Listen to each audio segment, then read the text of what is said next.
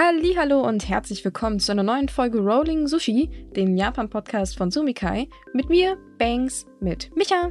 Moin. Und der dritte im Bunde ist natürlich wieder Matze. Servus. Ja, da sind wir wieder. Ja, leider nicht im Urlaub, ne? Ja. Urlaub? Was ist das? Ja.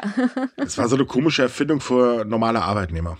ja, ja, merkwürdiges Konzept, ne? Äh, echt. Schräg. Arbeit müsst ihr, Arbeit gibt's nicht. Ha- Hat nicht gerade gestern irgendwie jemand eine Arbeitspflicht gefordert? Von der FDP, glaube ich, war das? Ich, ich Ja, meine. nicht äh, FDP, war ein anderer Schnudel, aber Ach so.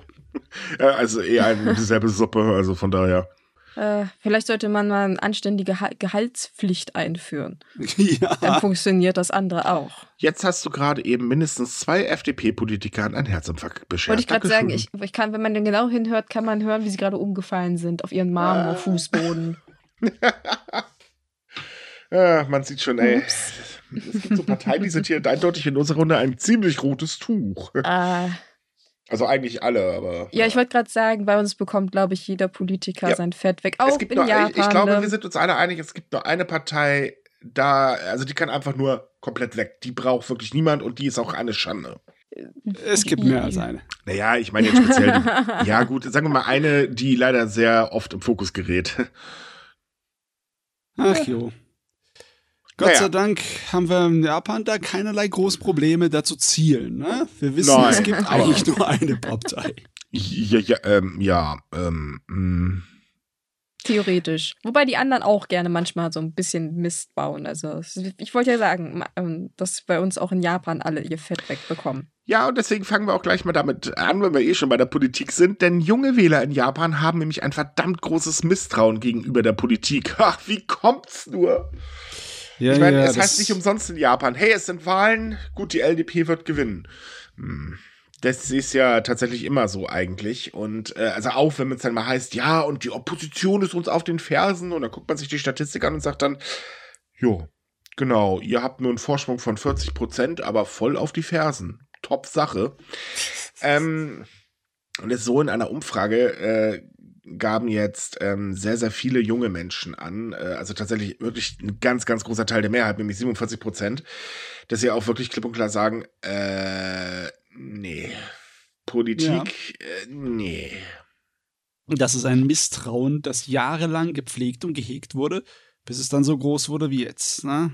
Mhm. Es wirkt wirklich absichtlich. Und ich kann mir auch vorstellen, dass es in gewisser Weise ist, absichtlich ist. Ne? Man will ja nicht unbedingt das Boot ins zum Wanken bringen. Ne? Man möchte alles immer Ja. schön gleichmäßig haben. Aber, und das ist das große Problem, ähm, und das zeigt die Umfrage ebenfalls, ähm, denn sehr, sehr viele sagen halt einfach, naja, mein Gott, die entweder machen die Politiker ähm, Politik für sich selbst und ihre Unterstützer, äh, oder halt eben, wenn mal bevorzugterweise vor den Wahlen für ältere Menschen, weil die sind ja in der Mehrzahl. Und genau die sind es ja meistens, und das tut mir leid, aber es ist wirklich so, ähm, die halt ein Never Change a Running System wollen. Weil man kennt halt im Prinzip ja nur die LDP. LDP gut, weil äh, LDP bringt Stabilität, kommt eine andere Partei, fliegt halt ein Atomkraftwerk in die Luft. Äh, genau das war ja damals so die Situation. Und ähm, ja, man geht halt traditionell LDP wählen. Egal, was die machen. Die kommen ja wirklich mit jedem Quatsch durch. Und ähm, also es wäre bei uns so, als hätten wir dauerhaft die CDU, Gott bewahre, äh, an der Macht. Ja, es ist halt sehr traurig, dass die so viele Teile der Bevölkerung nicht direkt ansprechen. Und wenn sie es mal machen, stellt sich meistens nur direkt als heiße Luft heraus. Ne? Ich meine, letzte Woche ne, hatten wir doch so viele Sachen, wo wir uns überrascht gefühlt haben und die LDP loben Oh, wollten. Und ja, ich meine, wir hätten es vorhersehen sollen. Ich saß am Sonntag da und habe am Sonntag diesen Artikel geschrieben und habe mir so gedacht, wollt ihr mich jetzt veralbern? Wir sprachen äh, vorher im Podcast noch darum, boah, sie tun jetzt endlich was. Sie äh, nehmen Vorschläge der Opposition auf, um das Asylrecht zu ändern und so weiter. Super Ideen. Es gibt ja endlich ein Umdenken.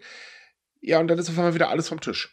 Ausnahmslos Ja, alles. ja. Das, das war so frustrierend, weil das war so, die die Folge war auch so positiv, weil wir so viel zu loben hatten. So, Ja. yay, wenigstens etwas. Und dann so keine paar Minuten später kommt so die Nachricht rein. Yay. Wie ist Doch denn das nicht. passiert? Wie naja, ist das es ist ganz passiert? einfach. Ähm, die äh, Oppositionspartei, ähm, die äh, ähm, große CPD oder wie die heißt, ähm, hat gegen eine einzige Formulierung ähm, gestimmt, weil sie gesagt hat, nee, Leute, so nicht, das muss nochmal angepasst werden. Und daraufhin wurden einfach alle Formulierungen rausgenommen. Ah, also hat man so gedacht, boah, wenn ihr was schon zu meckern habt, dann macht den Scheiß doch selbst. Nein, nee, nee, dann also machen wir den Scheiß einfach ohne euch. Ja, oder, oder so halt, ja. ja ganz genau. Dementsprechend mm. wird jetzt ein ganz hartes Asylrecht äh, im Prinzip diskutiert, was wirklich äh, übel ist ähm, und den Fachkräftemangel übrigens nicht unbedingt beheben wird. ähm, ja, und noch so ein paar andere Kleinigkeiten, schnellere Abschiebung und, und, und, und, und, und. Ja, das ist natürlich politisch nicht nicht dämlich manövriert, weil die haben wahrscheinlich das absichtlich so hingemacht, dass sie genau wussten, dass die Opposition gegen einen bestimmten Punkt stimmt und dann sagen sie, ja, wir kriegen dieses Gesetz nicht durch, wir haben es ja versucht. Schaut das, her, das Wähler, wir haben es ja versucht, aber ja, die Opposition das, ist ja dagegen. Das Schlimme ist, wir können es ja nur vermuten, aber da wir über die LDP reden, ist das gar nicht so unwahrscheinlich. Also es ist halt eben einfach so ähm, unlogisch vor allen Dingen, gerade was das ähm, Asylgesetz angeht, weil man versucht ja auf der einen Seite Fachkräfte ins Land zu holen. Auf der anderen Seite versucht man allerdings Ausländer auch wieder auch rauszuhalten. Ähm, das ist so unlogisch irgendwo, weil ich meine, Japan ist auch nicht gerade sehr beliebt, was Fachkräfte angeht. Ähm, klar, es ist ein tolles Urlaubsland auf jeden Fall, aber wer ein bisschen Grips hat, der sagt auch, nee, da arbeiten will ich nicht. Und ähm, äh, man braucht diese Leute halt einfach. Ähm, also macht man sich ja auf der einen Seite mit etwaigen Gesetzen wirklich attraktiv, das muss man ganz ehrlich sagen. Aber dann halt diese abschreckende Wirkung ähm, äh, aufzubauen, eben mit dem Asylgesetz. Und das betrifft ja logischerweise auch Leute, die halt im Land sind, wenn sie zum Beispiel ihren Job verlieren und so weiter. Ähm, ja, dann ist das aber nur semi-gut. Und äh, ich, ich verstehe diese logisch, oder ich kann diesen Gedankengang irgendwie nicht logisch nachvollziehen, weil ihr wollt auf der einen Seite und auf der anderen Seite wollt ihr abschrecken. Hä? Ja, ja. Das, das passt nicht. Das ist besonders schlecht für irgendwelche Start-ups, die halt ein Risiko fahren, ne? Mhm. Wenn du an der Spitze von irgendwelcher Technologieentwicklung bist oder wenn du etwas versuchst, was atypisch ist und nicht auf jeden Fall garantiert funktioniert, ne? Und dann Fachkräfte herholst, komm, wir ziehen in Japan was auf, was die Welt noch nie gesehen hat.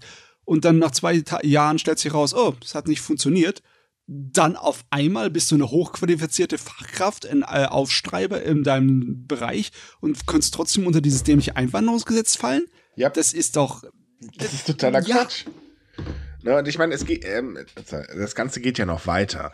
Ähm, es ist halt auch einfach so, dass ähm, man auch immer überlegen muss, äh, es ist ja schön und gut, wenn man die ganzen Leute im Prinzip ähm, behandelt wie sonst irgendwie was, aber man geht halt automatisch immer davon aus, dass wenn jemand ins Land kommt und freundlich um Asyl fragt, äh, dass er automatisch halt eben nicht gut für die Gesellschaft ist. Es ähm, heißt also, okay, das Signal, was man sendet, ist eben, Ausländer sind nicht gut für unsere Gesellschaft. Ich meine, ich weiß, jetzt gibt es wieder ein paar Braune, die natürlich jubeln, wenn man sowas hört, ähm, aber das ist halt eben totaler Käse und äh, ich weil dieses Signal geht ja an alle raus und nicht nur eben an eine Partei.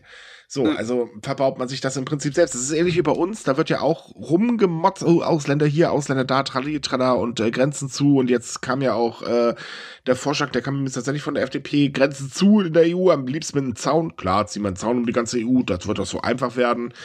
Ähm, aber auf der anderen Seite hört man auch seit Wochen, ja, wir müssen Fachkräfte ins Land holen, die müssen herkommen, bla. Ja, wie denn? Die Leute wollen doch gar nicht in ein Land, wo sie eh schlecht behandelt werden, im Prinzip. Also, mal abgesehen davon, dass die Vorurteile wahnsinnig hoch sind, hörst du auch von der Politik ständig nur irgendwelchen Blödsinn. Ist doch logisch, dass ich das Land meide. Ich meine, wenn ich die Wahl habe, ja, ich meine, wenn dann du dauernd mit der Ungewissheit leben musst, dass, dass die Politik da irgendwie Bullshit draus macht. Ja, eben. Und auf der anderen Seite aber halt auch diese Ungewissheit hast, dass du nicht weißt, wie werde ich jetzt in diesem Land behandelt, dann ja, es ist, ist selbstverständlich, dass man dann sagt, nee, dann suche ich mir was Besseres. Das ist ich eben mein, der Punkt. Und das, ganz ähm, ehrlich. Also Japan möchte ich vielleicht sogar noch ein ganz kleines bisschen Rücksicht gewährleisten, weil sie haben ja nicht unbedingt aus ihrer eigenen äh, Geschichte Erfolgserfahrungen damit. Sie haben es ja nicht gebraucht. Aber Deutschland? Deutschland ist zu dem großen Wirtschaftsland geworden, das es ist, durch die Gastarbeiter mm, von außen. Yep. Dass wir das nicht kapieren, ist wirklich, oh Gott, da hat jemand echt nicht aufgepasst im Geschichtsunterricht. Ja, das ist halt dieses völkische Denken für mhm. Anfänger. Die, ja, die nein, Deutschen sind so toll, das ist eine reine Selbstüberschätzung, aber bitte, ich meine, pff. Ich weiß noch nicht mal, ob es das völkische Denken ist, es ist einfach nur dieses, die, diese Problematik war, wir haben dann halt mehr Arbeit, wenn wir Leute haben, die wir praktisch irgendwie eingliedern müssen in die Gesellschaft. Das hört sich jetzt vielleicht brutaler an, als es gemeint ist, aber äh, einfach, es macht, sorgt ja auch für Arbeit. Man muss dann dafür sorgen, dass wenn die Kinder haben, dass die anständig äh, eine Schulausbildung bekommen. Und das kostet auch. Und dann sagt man, ja, nee, weißt du, dann gucken wir eher auf unsere eigenen Taschen, als dass wir da hingucken. Ne? Ja, nur dass wir dabei gegen die Wand fahren, äh, das merkt halt keiner. Und ich meine, ich muss mal ganz ehrlich sagen, Integration ist keine Einbahnstraße. Da stellen sich Nö. viele so vor. Aber nein, das ist es nicht. Eine Integration muss halt von beiden Seiten vernünftig ablaufen, sonst klappt es es nicht. Point and aus. Und ähm, wir kämpfen halt auch schon mit einem Fachkräftemangel, der immer schlimmer wird. Das ist mhm. ein Fakt, der nicht von der Hand zu weisen ist. Und ich meine, ich muss leider ganz ehrlich gestehen, ähm, unser Land hat momentan ganz große Probleme, die dringend gelöst werden müssen. Und dieser Zirkus da in Berlin, und ich rede, wie gesagt, von allen Parteien, macht es gerade echt nicht besser. Aber kommen wir mal zurück zu der ähm, Umfrage, ehe wir uns jetzt hier gleich festbeißen.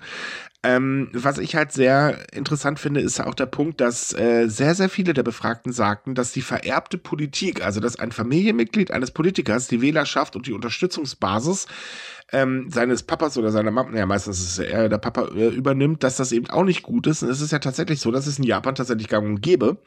Merkt man übrigens auch daran, dass die meisten der bisherigen Premierminister im Prinzip, tja, Politikerben waren.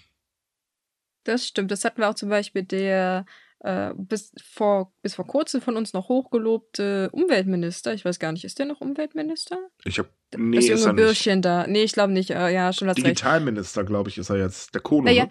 Genau, der da so gepunktet hat damit, dass er Vaterschaftsurlaub genommen hat. Mhm. Wo wir uns dann nicht in Deutschland auch seine Stirn fassen würden und sagen so, ja, das ist bei uns eigentlich nicht so eine Schlagzeile wert, aber egal. Jedenfalls, der ist ja eigentlich auch ein Sohnemann von einem Premierminister und ich meine, den, der wird auch immer wieder als zukünftiger Premierministerkandidat gehandelt, einfach nur, weil er die Verbindungen schon hat. Ja, nicht nur deswegen. Ähm, bei ihm ist auch noch eine andere Grundlage. Äh, man muss mal ganz ehrlich sein, er ist einer der wenigen Minister, der auch wirklich wagt, sich mal gegen etwaige Wirtschaftsinteressen zu stellen. Und das sogar sehr laut. Äh, das ist auch der Grund, warum er jetzt noch kein Minister ist.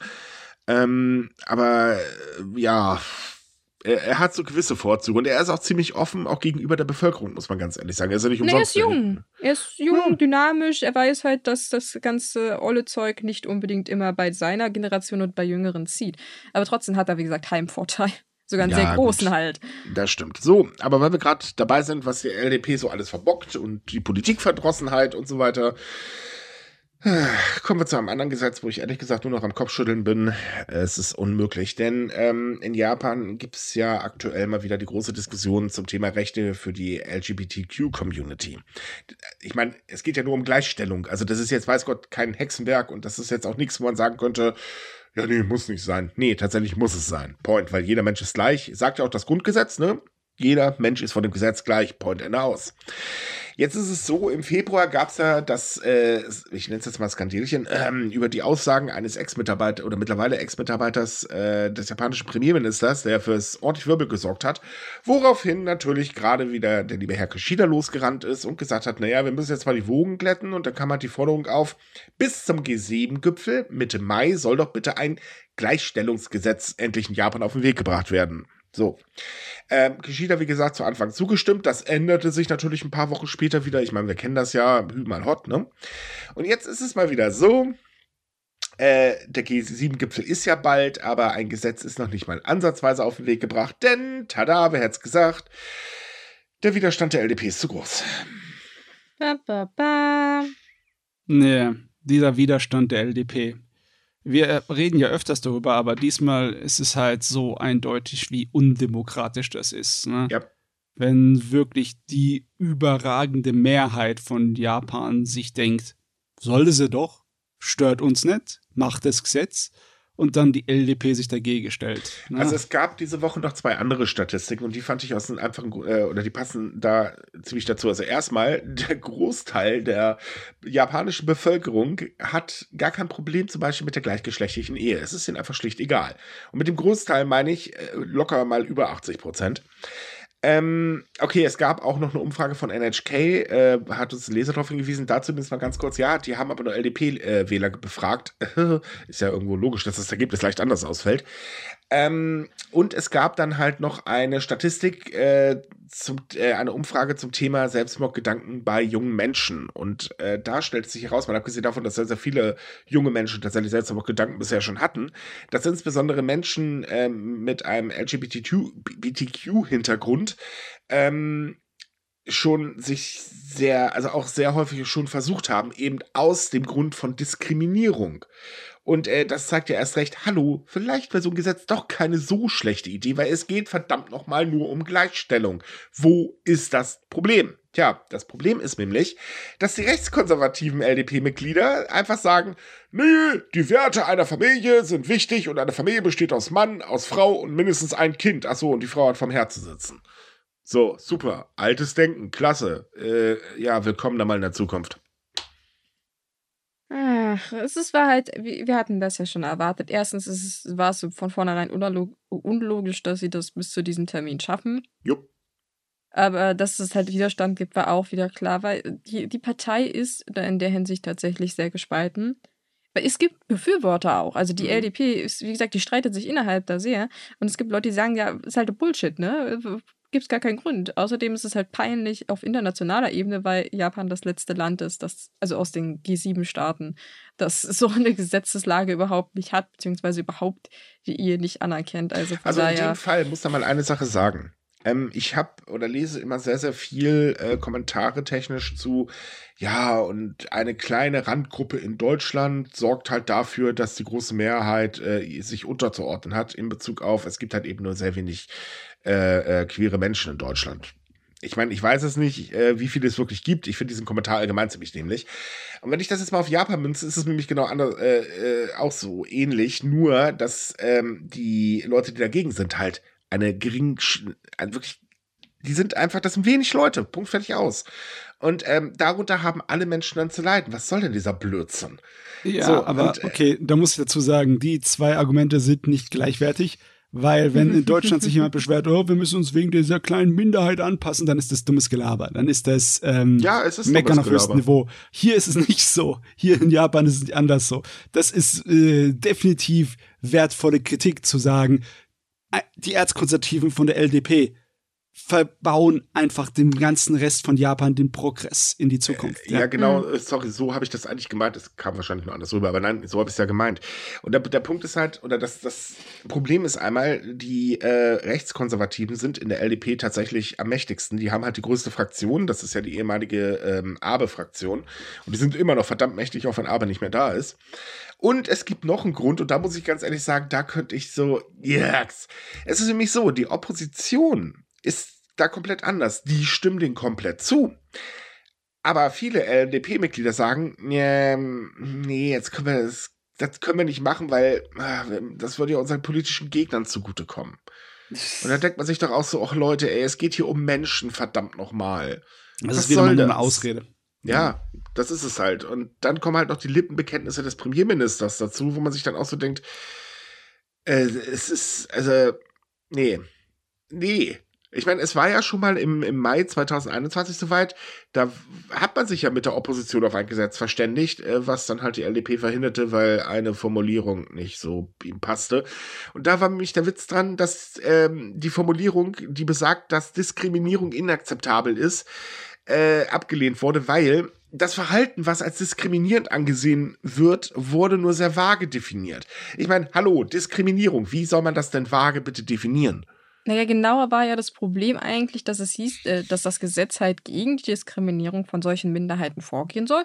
An sich ja, denke ich, stimmt da jeder zu, dass das voll okay ist. Das Problem der LDP war, war, dass man damit ja hätte auslegen können, dass die Regierung diskriminierend ist, weil sie die gleichgeschlechtliche Ehe nicht zulassen. Und das fand man halt gar nicht gut und hat gesagt, naja, wenn man das so formuliert, also so ganz offen, dann könnte man uns ja draußen Strick drehen und dann hätten wir die Arschkarte. Das war also im Prinzip, sie haben selbst zugegeben, dass das, was sie machen, diskriminierend ist, aber sie wollen nicht, dass man ihnen das irgendwie anhängen kann. Was ich sehr lustig finde. Wie nennt man das heutzutage? Die Leoparden haben ein Gesicht abgefressen oder so? Ja, ja, wie sowas in der hm. Richtung. Es ist schon sehr absurd. Und ja, wie gesagt, die Bevölkerung stimmt zu. Es gibt so ein paar Leute, die halt besonders gerne auf Social Media da laut schreien. Das ist mir jetzt auch aufgefallen, weil es war ja kürzlich, glaube ich, die Tokyo Pride, die Rainbow Mhm. Pride. Das ja ein riesiges Event mittlerweile ist, mit dem auch eigentlich gar keiner Probleme Ja. hat. Aber es gab dann so ein paar Leute, die dann so gesagt haben, öh, es wäre so westliche Leute. Zum Beispiel war der amerikanische Botschafter vor Ort, was ich sehr cool finde, Mhm. dass der so an so einer Parade teilnimmt. Äh, und dann meinte sie, ja, die wollen unsere, deren westliche Werte uns aufdrücken. Und ich so, Moment mal, was hatte denn Japan mal für Werte, bevor der Westen gekommen ist? Sag vielleicht sollten die. Leute mal ein Geschichtsbuch lesen, weil Ja, wir Ja, sind eigentlich der- die der Baddies eklige- gewesen, nicht die Ja, Japaner. Der, der nicht wohlwollende Teil äh, oder den Teil, den man nicht gut findet aus der Geschichte, wird bekanntlich immer ausgegrenzt. Ähm, ja, aber ich meine, mal ganz ernsthaft, auf Social Media krähen sie alle. ja, Ähm, natürlich. Da man kann man weiß- auch laut sein, ne? Und man muss auch mal ehrlich sein, gerade bei Twitter mittlerweile weiß man sowieso nicht mehr, was ein Bot ist und was so ein richtiger Mensch ist. Ähm, da gab es ja jetzt auch so eine komische Geschichte von, äh, dass da eine, äh, ne, ne, ähm, was war das? Eine Ausgehsperre für Männer nachts gefordert wurde, wo eine Diskussion losging. Äh, guckt man sich Diskussion an, dann, okay, toll, jetzt unterhalten sich fünf Leute, der Rest sind Bots. Ah.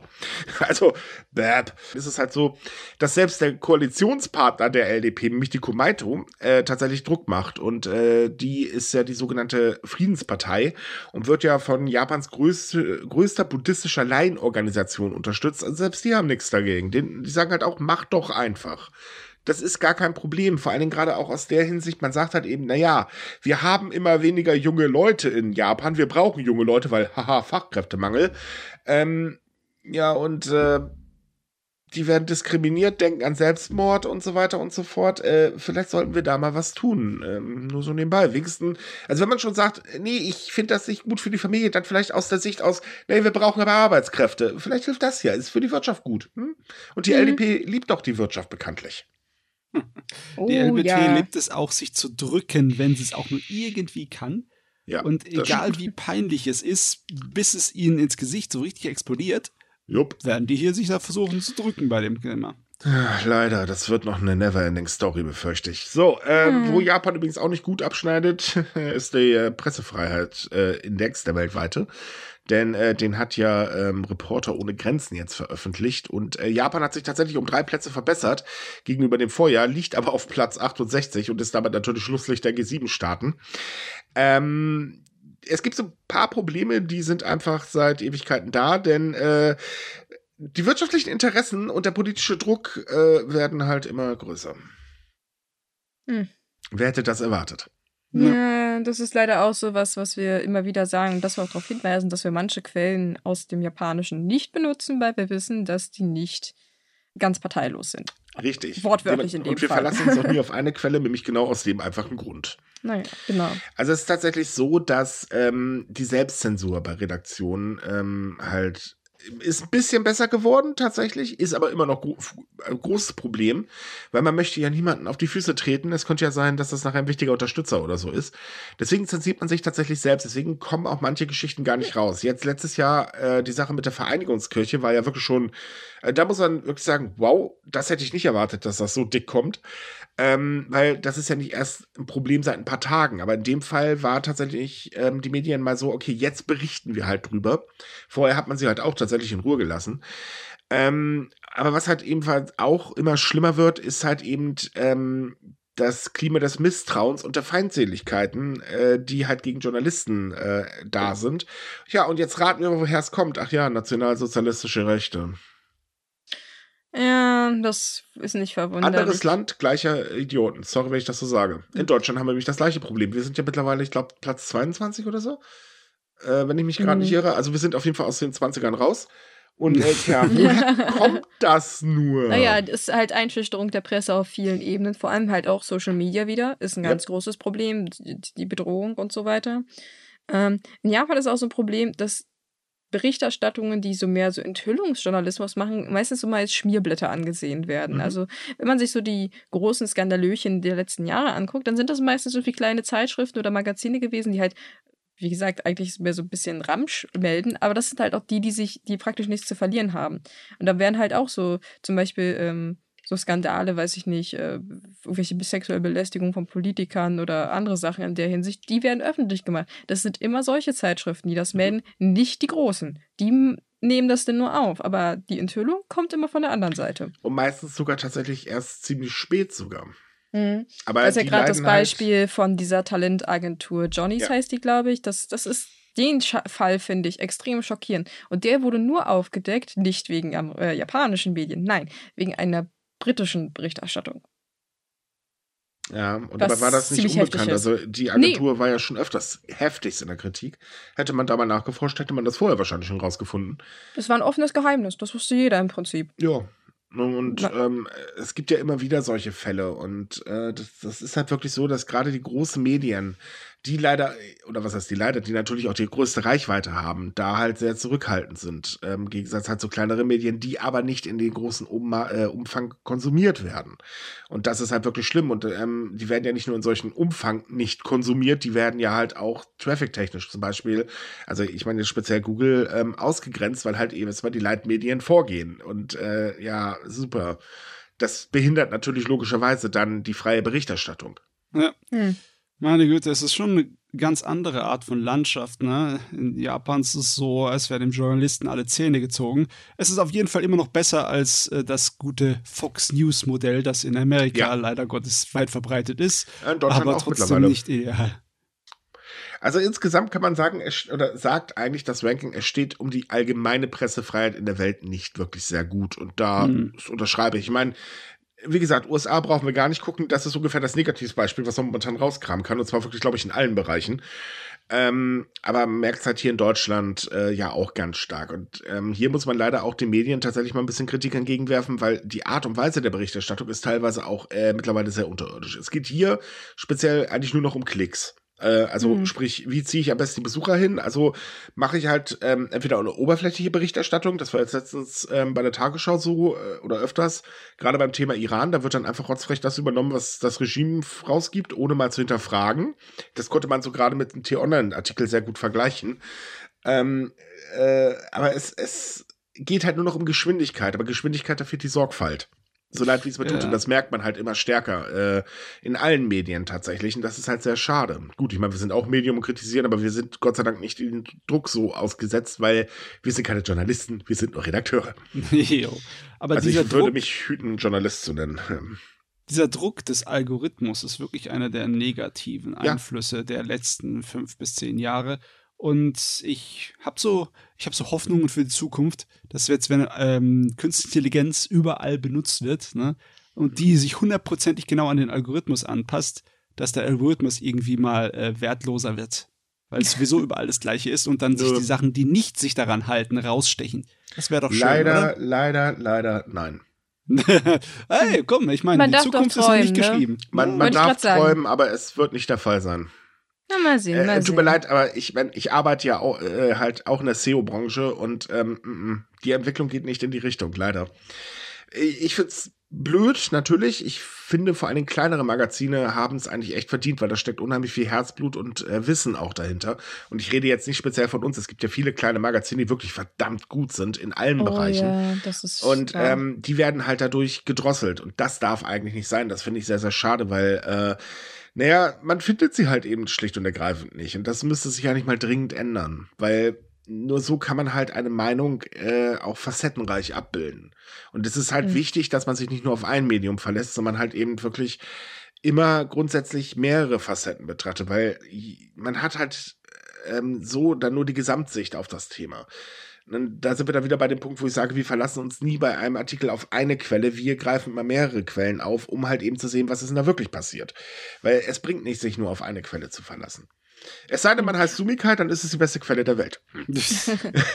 Außerdem, Pressefreiheit schließt halt auch ein, dass man halt auch Bullshit veröffentlichen darf. Also wenn jemand da halt, äh, keine Ahnung, über UFOs, Pyramiden, Raumschiffe schreibt, dann soll er das ruhig tun können, aber dann soll er genauso fair behandelt werden wie alle anderen auch. Richtig, aber er muss auch die gleichen Grundsätze einhalten. Na, das, das meine halt ich ja damit.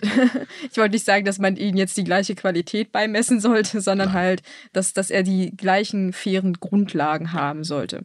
Also sagen wir so, alles ist eh besser als die Bild. Hm? Okay, ja, wie gesagt, bei der Bild, ich meine, ich stimme dir zu, die Bild ist ein Schmutzblatt, aber manchmal, manchmal sind sie wie so ein blindes Huhn. Da finden sie, haben sie wirklich grandiose ja. Stimmt, der Wetterbericht ist eigentlich immer recht gut. ich fand es letztens lustig, da hat doch der, der Chef, zweite Chefredakteur auf Twitter geschrieben, äh, irgendwas wegen gibt es neuerdings äh, äh, ähm, gemischte Grundsätze bei der Berichterstattung. Da habe ich echt einen Lachanfall bekommen, weil ich mir so dachte, ja, natürlich, es gibt zwei Grundsätze. Einmal den richtigen und einmal den Bildgrundsatz. Hm. So, äh, machen wir weiter und zwar äh, mal mit einem positiven Thema. Denn ähm, es ist ja nun mal so, die Golden Week in Japan läuft. Und tatsächlich zeigt auch, dass äh, in der jetzt zweiten Woche der Golden Week, ähm, dass tatsächlich die Reiselust der Japaner ungebrochen ist. Also es ist tatsächlich so, Anfang der Woche waren die Flüge ausgebucht, die Züge äh, komplett überfüllt und äh, die Autobahn verstopft. Äh, das zeigt halt, die Leute wollen wieder reisen. Auch Auslandsflüge sind tatsächlich doch wieder erwarnt äh, deutlich angestiegen. Ähm, es ist ja jetzt aktuell gerade so die Zeit äh, eines sehr langen Wochenendes in Japan. Also ähm, in der zweiten Golden Week Woche sind ja sehr, sehr viele Feiertage. Ähm, für die Tourismusbranche ist das super, denn es ist tatsächlich so, die erholt sich halt langsam. Ähm, allerdings jetzt nicht nur wegen der Golden Week, das ging schon davor halt ein bisschen los. Ähm, und es ist allgemein halt schön zu sehen. So, äh, es ist halt so, um noch weiterzumachen, es ist halt so, ähm, die letzten Jahre waren halt logischerweise hart für die gesamte Tourismusbranche weltweit und Japan hat ja besonders auch drunter gelitten, weil die Tourismusbranche ist ja Massen an Touristen verwöhnt. Seien wir mal ehrlich, jeder will nach Japan reisen und jeder ist, ich glaube, wer in seinem Leben nicht einmal in Japan war, hat was verpasst. Ruhe. ne, und es ist halt so, dass ähm, viele, äh, gerade auch so beliebte Orte, natürlich jetzt einen ganz starken Anstieg melden, aber halt auch schon seit ähm, April oder beziehungsweise es ging auch schon so Mitte letzten Jahres los.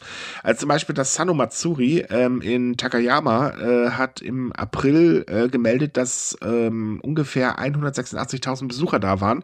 Und das ist doch mal glatt dreimal so viel wie im vergangenen Jahr. Das ist ein ordentlicher Anstieg. Und das Besondere daran ist, es sind halt Menschen aus dem In- und Ausland. Also das heißt eben ein gutes Signal für die Tourismusbranche. Ja. Genauso was ich besonders cool finde, äh, ich weiß jetzt nicht, wer äh, von euch da schon mal drin war, aber wer kennt diese Live-Musik-Clubs in Japan? Ich liebe die Dinger, die sind toll. Ich kenne die nur aus Corona-Livestreams. Oh.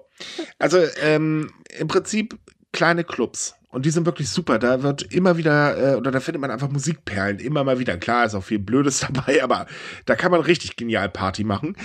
Und ähm, auch da ist es wieder so, dass die äh, erstmal überhaupt wieder offen haben. Ich meine, das durften sie ja während Corona nicht, galten ja als absolut böse Hotspots. Und ähm, mittlerweile sind sie halt wieder offen und die Leute rennen da auch wieder hin und äh, feiern auch wieder ordentlich äh, die Musik und das ist super. Hm. Ach, man muss sich einfach wirklich ins Gedächtnis rufen dass in Japan das halt später wieder freier äh, zugegangen ist als im Rest der Welt, weil wir den Reisebestimmungen, die erst ganz spät gefallen lassen wurden, ne? Yep. Und äh, natürlich, weil die gesamte Corona-Politik auch Auswirkungen auf die Menschen hat. Ne? Auch wenn du keinerlei gesetzlichen Regeln den Leuten vorschiebst, wenn halt die Politik und die Regierung sagt, hm, wir lassen keine Leute rein, wir machen jetzt immer noch hier langsame Tour bei Reisen und bei sowas, dann ist der ganze Tourismus und die ganze Unterhaltungsbranche ist davon beeinflusst, ne? Ja, aber vor allen Dingen waren ja auch die Befürchtungen ziemlich groß, dass eben dadurch, dass die Regierung ja sehr gerne Ausländer und junge Menschen die Schuld in die Schuhe geschoben haben, mhm. ähm, dass halt eben dadurch der Tourismus allgemein wieder stocken wird. Und ähm, es ist eigentlich schön zu sehen, dass das nicht der Fall ist. Ja das hat sich schön schnell erholt. Wenn man sich überlegt, dass es wirklich nur ein paar Jahre, äh, paar Monate her ist, im Endeffekt, seitdem alles wieder offen ist. Ja, die Zahlen, also die Einreisezahlen sind zwar immer noch äh, lang oder weit weg vom ähm, äh, 2019, aber es wird besser. Hm. Und das ist halt schön zu sehen. Ich meine, man muss auch mal ehrlich sein, wir meckern halt über Japan sehr viel. Ich meine, sonst wäre unser Podcast ja auch langweilig, wenn wir nur sagen würden, Japan ist toll, äh, alles, alles super, ne? Aber als Reiseziel, und wenn man sich wirklich mal ein bisschen Zeit nimmt und auch mal vielleicht fernab der üblichen Touristenrouten guckt, ist Japan wunderschön und super freundlich. Das ist wohl wahr. Ja, das definitiv. Ausländer haben sie lieb, solange es wieder geht, ne? Ach, naja, aber man muss auch mal ehrlich sein, ähm, tatsächlich ist ja diese, diese, das Verhalten äh, oder dieses ähm, sich gegenüber Ausländer ver äh, Verhalten zu zeigen, ja eher auch bei älteren Generationen so. Die Jüngeren sind tatsächlich viel weltoffener und gerade in Tokio oder so, da ist man sowieso eher weltoffen.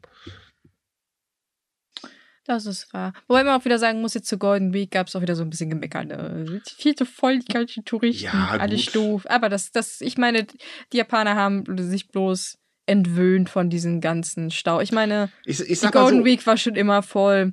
Ja, aber als Einwohner von Kyoto kann ich es verstehen. Ja, es ging, glaube ich, vor allem in Tokio hat man, glaube ich, geschimpft, weil die meisten wohl anscheinend auch zur Golden Week nach Tokio gefahren sind. Äh, das habe ich nicht mitbekommen, ja. da muss ich passen. Ja, es war ein bisschen, ich, ich hatte nur die Bilder gesehen von diesen verstopften Straßen, wo ich hm. sehr große Beklemmungen bekommen habe. Also das war nicht schön anzusehen und ich bin mir ziemlich sicher, dass das auch ziemlich gefährlich ist, weil wir erinnern uns leider noch an die tragische Geschichte zu Silvester in Südkorea. Äh, ja, vielleicht sollte man das Konzept auch so ein bisschen überdenken in Japan. Ich meine, es ist ja, nicht passiert, darf noch eine andere aber Sache äh, einfach nicht vergessen, Covid is not over. Ja, auch wenn andere Leute was behaupten, mhm. das Gegenteil davon. Ja. Tja, naja. Außerdem, nee, stell dir mal vor, du stehst in so einer St kleinen Straße und kuschelst da mit, so weiß ich nicht, tausenden Leuten. Nee, nee, nee, nee. Vor allem bei dem Wetter, Igitt. So, Leute, das war's mit dem Podcast. Ich bin raus für heute. Ich habe eklige Gedanken im Kopf. Zu viele Menschen sind nicht gut. Es hat schon einen Grund, warum ich gerne hier alleine sitze und arbeite. ah, ja.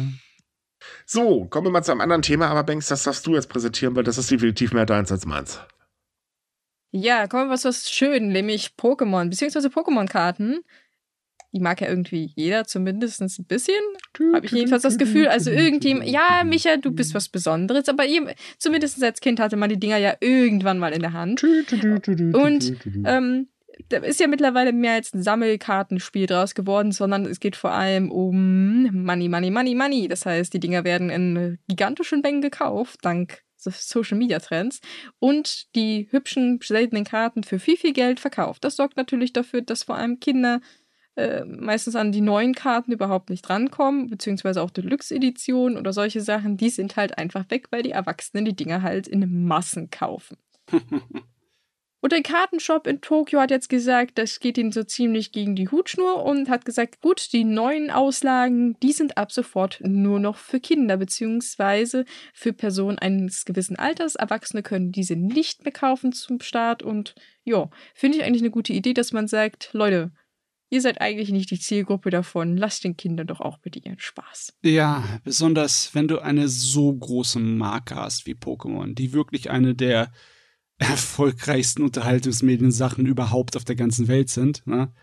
dann hast du logischerweise auch so einen sekundären Markt, wo die Leute halt wie die Blöden sofort alles wegkaufen, um es dann für Wucherpreise weiterzuverkaufen. Weil ja, logischerweise ist sowas überall, so geht mir auf die Nerven. Finde ich furchtbar. Effektiv haben die das damit so ein bisschen ausgeschlossen, was wunderbar ist. Das ist eine ja, tolle Sache vor allem finde ich das ziemlich gut, dass eben ein abgesonderter äh, Bereich ist, wo halt auch wirklich nur Kinder bis zu einem gewissen Alter rein dürfen. Das ist super. Mhm. Naja, es ist halt, die dürfen sich dann nur bedienen und es wird auch das knüppelhart durchgesetzt. Das mhm. heißt, wenn Mutti und Vati hinkommen und sagen, so, ja, wir wollen unseren kleinen Sohnemann oder unserer Tochter da eine hübsche Freude machen, heißt es, äh, wenn ihr diese Karten kaufen wollt, dann müsst ihr das Kind schon mitbringen.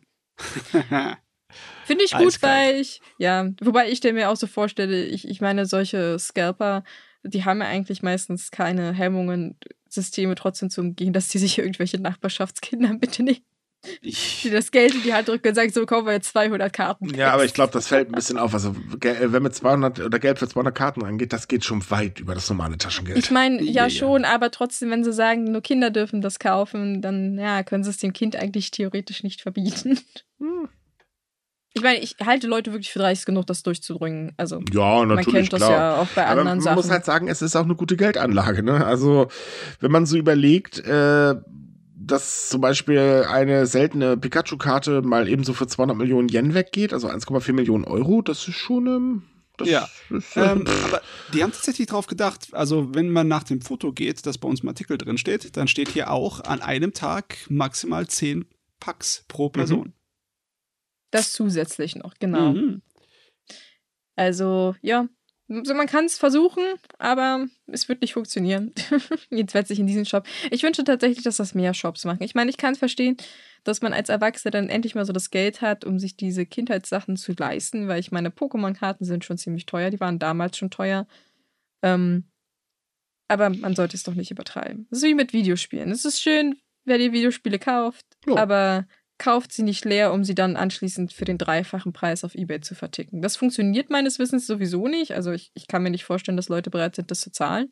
Und zweitens ist das einfach nur ein Arschloch-Move. Bei den PlayStation-Konsolen hat es definitiv nicht für alle funktioniert. Da nee. hängen jetzt eine ganze Menge Leute, äh, sitzen einfach nur auf den Dingern, die sie gekauft haben. Aber leider oh. Gottes, die, die, die es am Anfang halt gemacht haben, diese Scalper, die haben Geld gemacht. Und zwar nicht zu knapp. Das ist das schrecklich. Sieht man ja auch bei Sneakers zum Beispiel. Ja, oh, Sneakers ist ja nochmal ein ganz anderes Level. Konzertkarten sind auch richtig eklig. Aber das ist vor allem, denke ich mal, so die Schuld von den Kartenkaufsystemen. Also wenn man sich da, was ist so der Marktführer, glaube ich, Eventime heißen die, ne? Also da habe ich mir welche gekauft und das ganze Konzept, das, das ist im Prinzip nur darauf ausgelegt, dass Leute extrem Profit damit machen. Also das, das ist auch die Schuld von den Anbietern in dem Fall. Ja, natürlich, klar.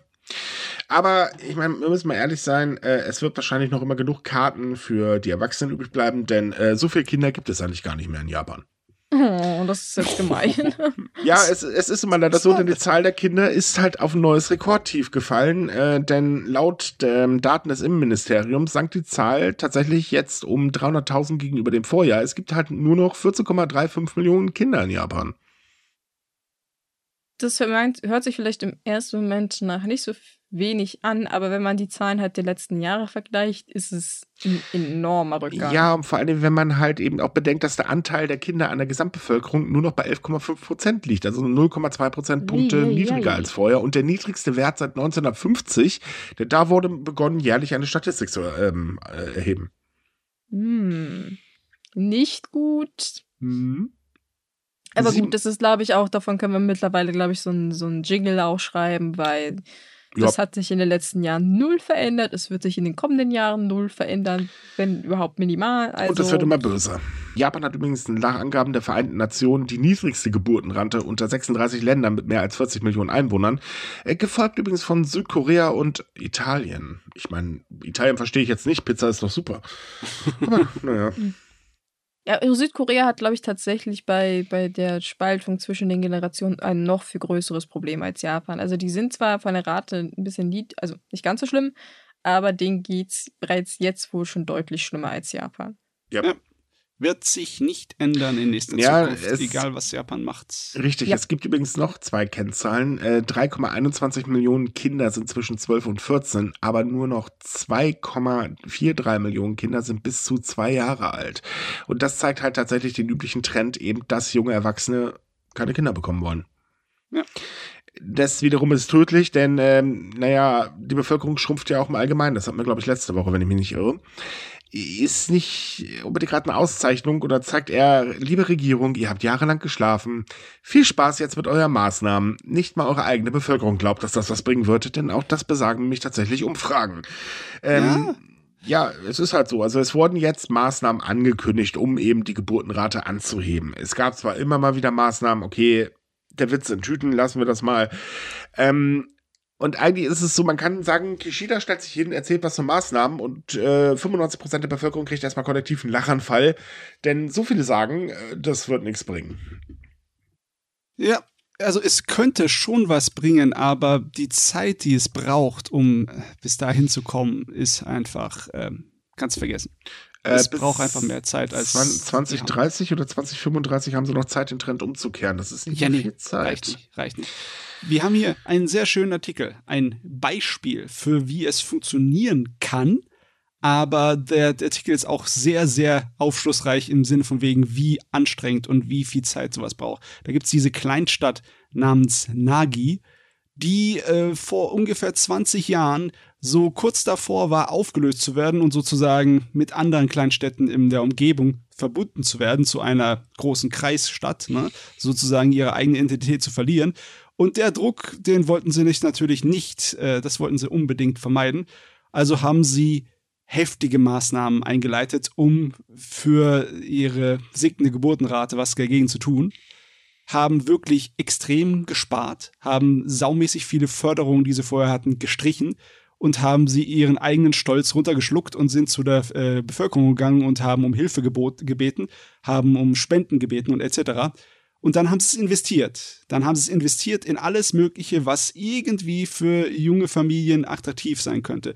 In Bildung, in ähm, ja, Kinderbetreuung etc. Fimiau. Sogar äh, Förderung finanzielle für Oberschüler gibt es dort.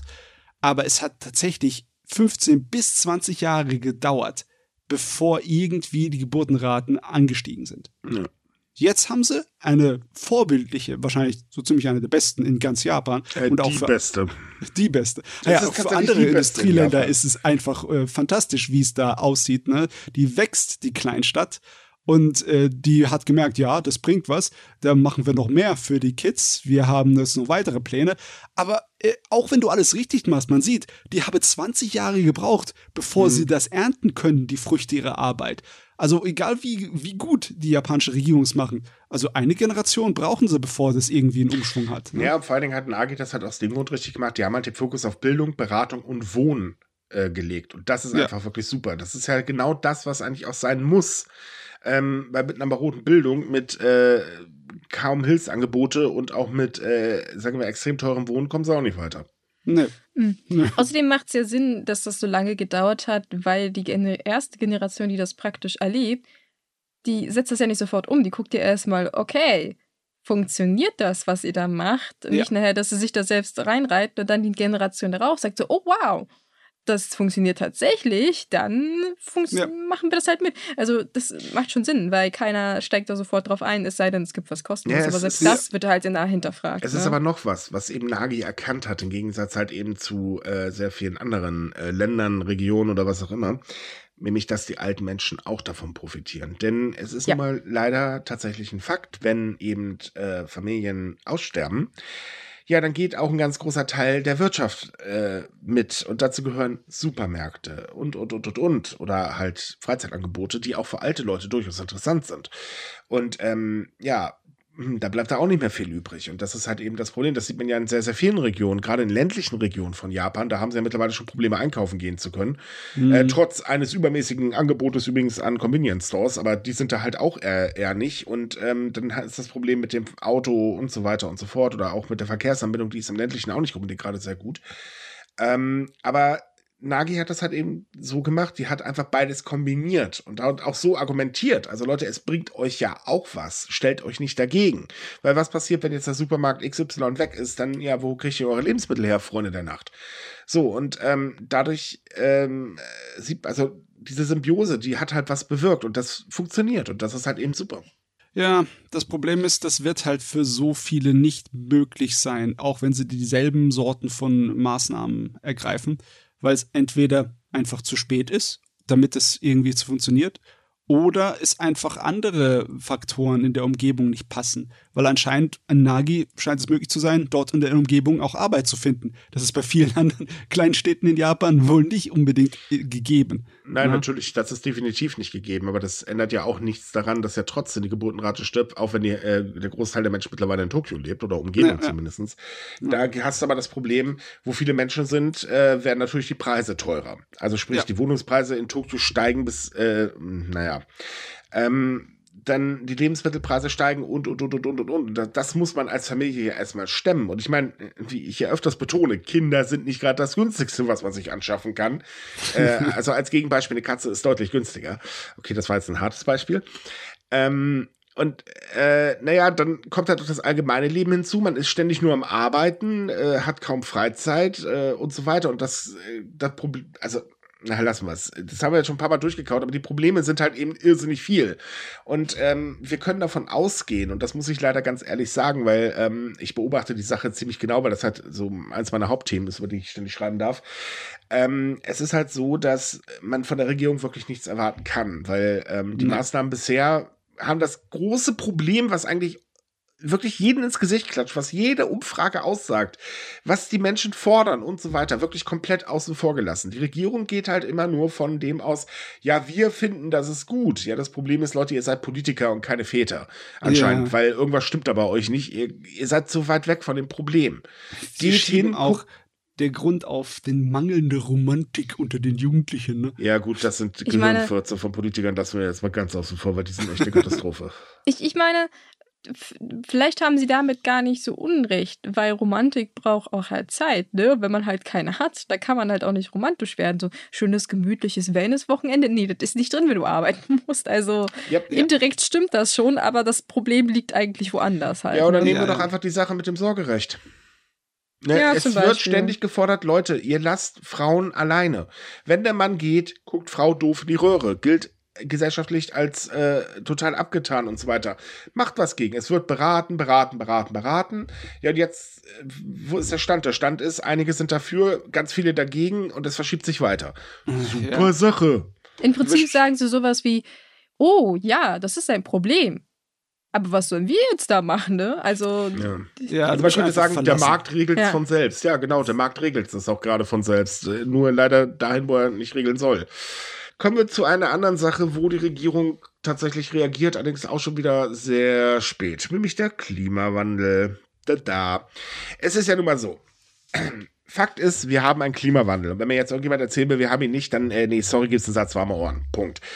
Klimawandel ist da. Klimawandel sorgt für Probleme. Siehe Spanien.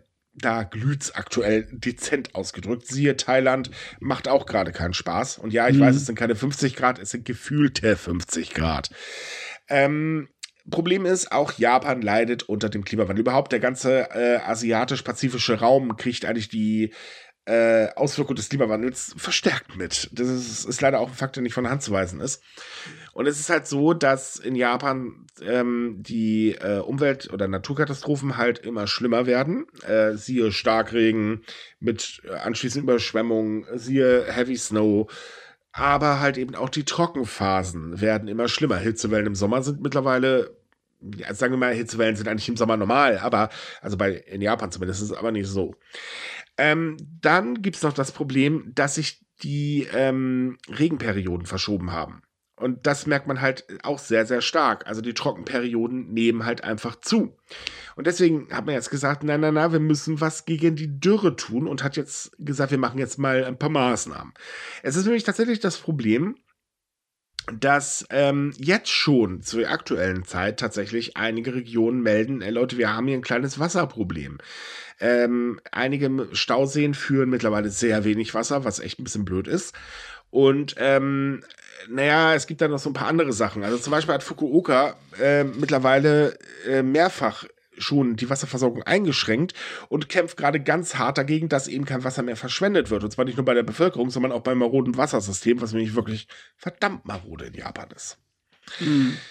Kanagawa übrigens hat den Wasserverbrauch mittlerweile schon mal ähm, in diesem Frühjahr zweimal eingeschränkt, was auch schon ziemlich heftig ist, muss man ganz ehrlich sagen, weil, naja, nicht so viel Schnee, wie man gerne hätte und ähm, schmilzt auch schneller, als man gerne hätte, auch nicht unbedingt gerade so toll und das macht sich halt bemerkbar.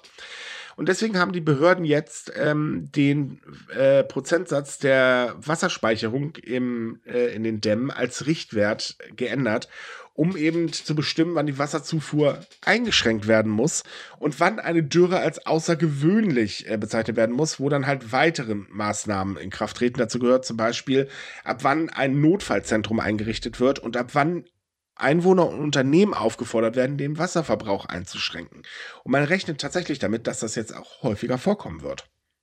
hm. Ja, aber auch wenn sich durch Klimawandel die ähm, ja, die Jahreszeiten und die, die Zeiten in Japan verschieben, wann zum Beispiel die Regensaison kommt, das äh, heißt nicht, dass sie nicht, dass sie ausbleibt. Ne? Die Regensaison wird auf jeden Fall kommen. Das äh, Wettersystem in Japan ist so gebaut, dass das nicht zu vermeiden ist. Und wenn dann sinnflutartige Regenfälle auf zu trockenen Boden kommen, Mhm. dann haben wir ein riesengroßes Problem. Das Richtig. könnte echt, äh, das könnte viel auslösen. Egal von wegen ob äh, Überschwemmung oder von Erdrutschen, das könnte gefährlich werden ohne Ende. Ja, vor allem kann das Wasser in zu trockenen Böden nicht versickern. Ja, das Problem Mhm. hatten wir ja auch in Deutschland jetzt das äh, ganze Jahr im Prinzip. Also d- das, die Trockenheit, die wir letztes Jahr hat, hatten, hat im Prinzip das ganze jetzige Jahr, beziehungsweise die Winter auch benötigt, um nur ansatzweise wieder Wasser aufzunehmen. Und noch nicht mal alle Gebiete in, Deutschland haben praktisch den Status von Trockenheit beseitigt. Also es gibt jetzt bereits Gebiete, die immer noch vom letzten Jahr praktisch unter Trockenheit leiden. Und Mhm. das ist, wird Japan genauso agieren, weil ein trockener Boden kann nichts aufnehmen. Das ist halt, als wenn du versuchst, Wasser in einen Ziegelstein zu gießen. Das wird Richtig. nicht. Ist kein Schwamm mehr. Eieiei. Es so. ist, ist schon irgendwie traurig, dass sich das alles jetzt so bewahrheitet, was man halt seit Jahren befürchtet. Aber gut, man kann es nicht Ähm, ändern. Wie sagte doch ein äh, sich selbst sehr toll findender Politiker, wir haben ja noch Zeit. Und als Merz das sagte, habe ich einen Lachenfall bekommen. Leute, wir sind sowas von am A-Punkt. So, äh, anderes Thema. Wir haben ja noch das Problem mit der Verfassungsänderung. In Japan war jetzt nämlich wieder der Tag der Verfassung. Ähm, und äh, ja, das ist jetzt mal wieder ein bisschen, wie soll ich sagen, also das ist ein sehr seltsames Thema. Man kann eigentlich sagen, die eine Hälfte der Japaner möchte, dass die Verfassung geändert wird. Die eine andere Hälfte sagt, äh, nö. Es ist so, also ähm, um das mal kurz zusammenzufassen, die LDP will seit Jahren die Verfassung ändern. Darunter natürlich auch den äh, Artikel 9, der halt Japan verbietet, eine Armee zu unterhalten, um sie eben auch auf Kriegseinsätze zu schicken. Selbstverteidigungsstreitkräfte fallen da, äh, sind da ein bisschen was anderes. Also nicht verwechseln, bitte. So, und ähm, dass äh, die geändert werden soll, das hat ja zum Beispiel ähm, Shinzo Abe immer mal wieder versucht. Das war ein ganz großer Punkt seiner Agenda. Er ist daran aber immer gescheitert. Und äh, es gibt auch nicht gerade wenig Kritik, muss man dazu sagen. Und jetzt ist es halt so, ähm, jetzt gab es halt verschiedene Veranstaltungen und bei einer Veranstaltung für den, bei den Befürwortern gab sich dann auch Fumio Kishida in einer Videobotschaft äh, die Ehre und sagte halt, dass ähm, man, also seine Partei vier Punkte ausgearbeitet haben, äh, die eben geändert werden sollen. Wie gesagt, Artikel 9 auf jeden Fall. Außerdem soll ein Notstandsgesetz rein, was übrigens extrem äh, kritisiert wird, aber dazu gleich mal mehr. Ähm, und dass er das halt noch innerhalb seiner jetzt laufenden Amtszeit durchsetzen will. Auf der anderen Seite fanden übrigens Demonstrationen und auch andere Veranstaltungen von äh, Kritikern statt, wo halt eben die Opposition dabei war. Und äh, da fielen Worte, wo ich ganz ehrlich sagen muss, Holla die Waldfee, das äh, ist schon für die japanische Politik, äh, Politik tatsächlich nicht schlecht. Ähm, also da wurde ordentlich kritisiert und ich, äh, auch auf den Demos wurde halt ordentlich kritisiert. Und da muss ich sagen, fand ich, ähm, die äh, Aussage einer Professorin für Verfassungsrecht ähm, ziemlich gut, denn sie sagte, indem die Politik die Verteidigungsausgaben Vorrang einräumt, zeigt die Politik ihre Dummheit, denn sie scheint den Menschen, äh, die sich in äh, schwierigen finanziellen Lagen befinden, ins Gesicht zu lachen. Und damit hat sie recht, weil denn die Verteidigungsausgaben werden in den nächsten fünf Jahren auf 43 Billionen Yen, also 288,8 Milliarden Euro mal eben angehoben. Ja, und es ist auch so eine langsame, weiche Auflösung des wirksamen, der Wirksamkeit des Artikel 9. Ne? Mhm. Weil das, wir haben ja schon drüber geredet, dass es im Endeffekt eine Art und Weise ist, es zu umgehen. Logischerweise wollen sie trotzdem das noch ändern. Und es hilft ihnen einfach, dass der Druck der außenpolitischen Lage und die Angst, die bei den Leuten darum umgeht, halt das beflügelt. Normal davor, bevor äh, irgendwie das so krumm hing im Südostasien mit der Situation, da war viel mehr von der japanischen Bevölkerung noch gegen eine Verfassung. Ja. Ne? Gut, man muss sagen, natürlich mit einem Nachbarn wie Nordkorea macht das wirklich keinen Spaß. Also Nein. da brauchen wir nicht drüber reden. Ähm, ne, der, sein Atomprogramm, da muss man sich Gedanken drum machen, auf jeden Fall.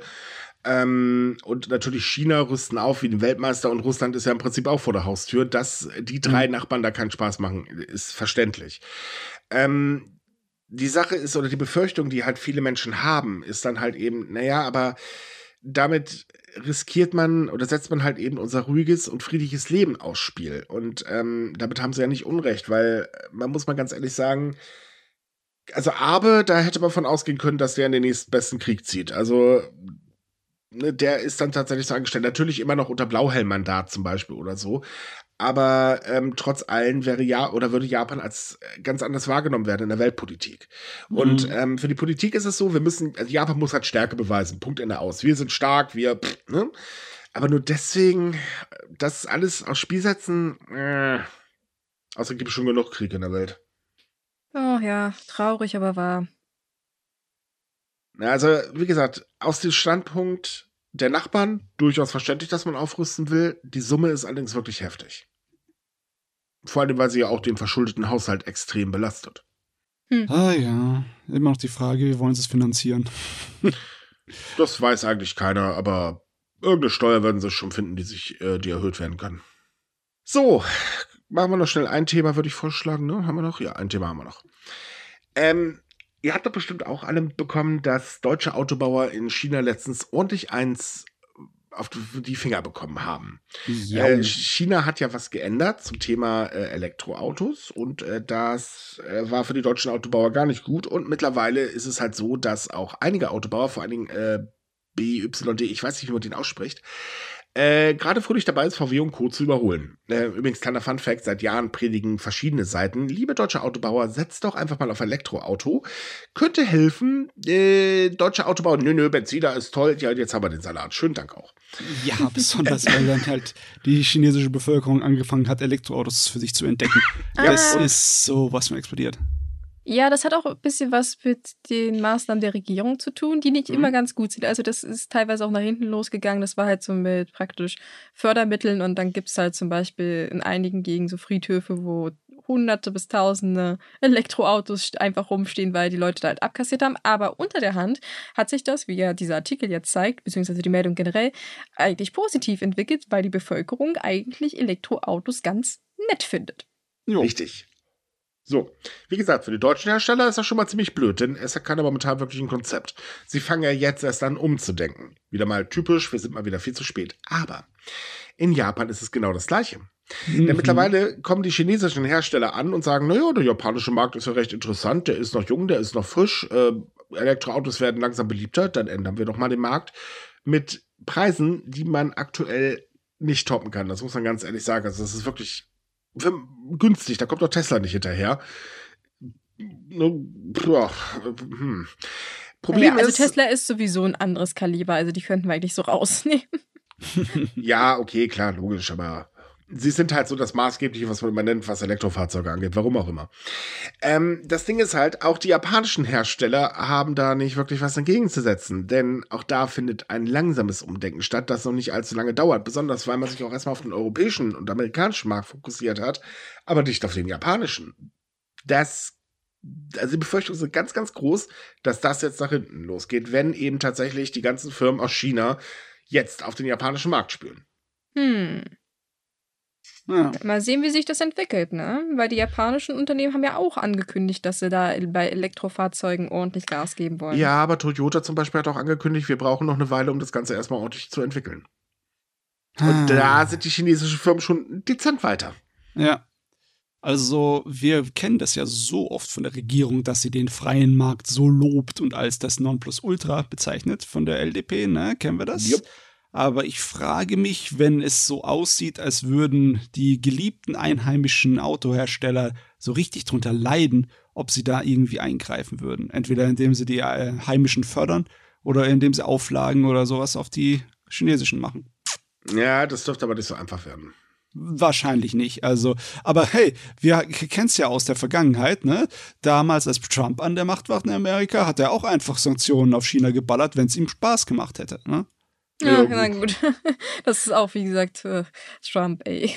Ich wollte gerade sagen, la- lassen wir Trump aus, bevor der ist ja bekannt. Also da schafft keiner von der LDP ansatzweise mitzuhalten. Uh, Ähm, ein Glück.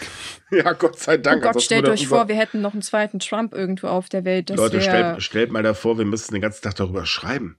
Du, wir haben bestimmt noch mehr als einen Trump auf der Welt, äh, egal welche Hautfarbe oder sonst woher er kommt.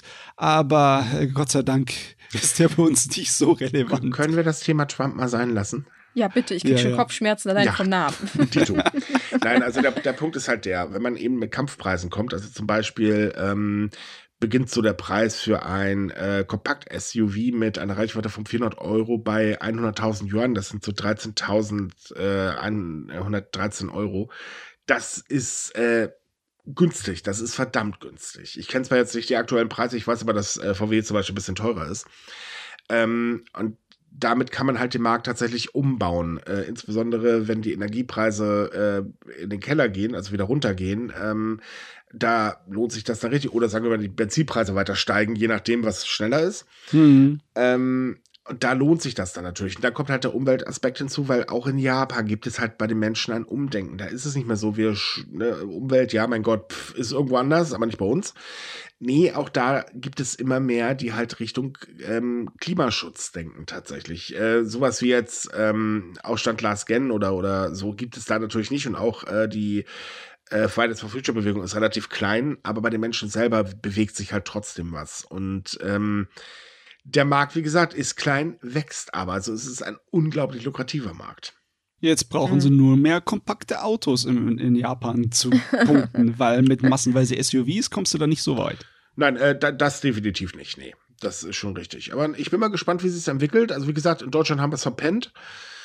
Ich glaube, das wird auch nichts mehr. Wir kennen unsere Unternehmen hier, ne? Alle ein bisschen am Schlafen ganz gerne, aber man hofft ja immer noch das Beste. Aber hey, wir haben ja zur Not dann bald E-Fools. So, und mit diesem Lachanfall verabschieden wir uns für heute. Also, äh, wir lachen gleich, wenn es vorbei ist. Ähm, ja, wie immer, wir äh, wünschen euch eine schöne Woche. Mit hoffentlich schönerem Wetter, weil bei mir gewittert es gerade. Haha, toll. Ähm, wie immer, wenn ihr weitere Japan-News lesen wollt, kommt aus sumikai.com. Da haben wir dann jeden Tag was für euch. Äh, wenn ihr euch mit anderen Japan-Fans unterhalten wollt, kommt in unsere Japan-Gruppe bei Facebook. Äh, wie immer wird ja alles irgendwo verlinkt. Ähm, wenn es euch gefallen hat, würden wir uns wahnsinnig freuen, wenn ihr uns empfehlen würdet und liked uns, wo ihr immer liken könnt. Übrigens, Kommentare könnt ihr uns auch bei Spotify neuerdings hinterlassen. Ansonsten haben wir unsere E-Mail-Adresse unten dran. Wir freuen uns immer. Bis zur nächsten Woche. Ciao. Tschüss. Tschüss.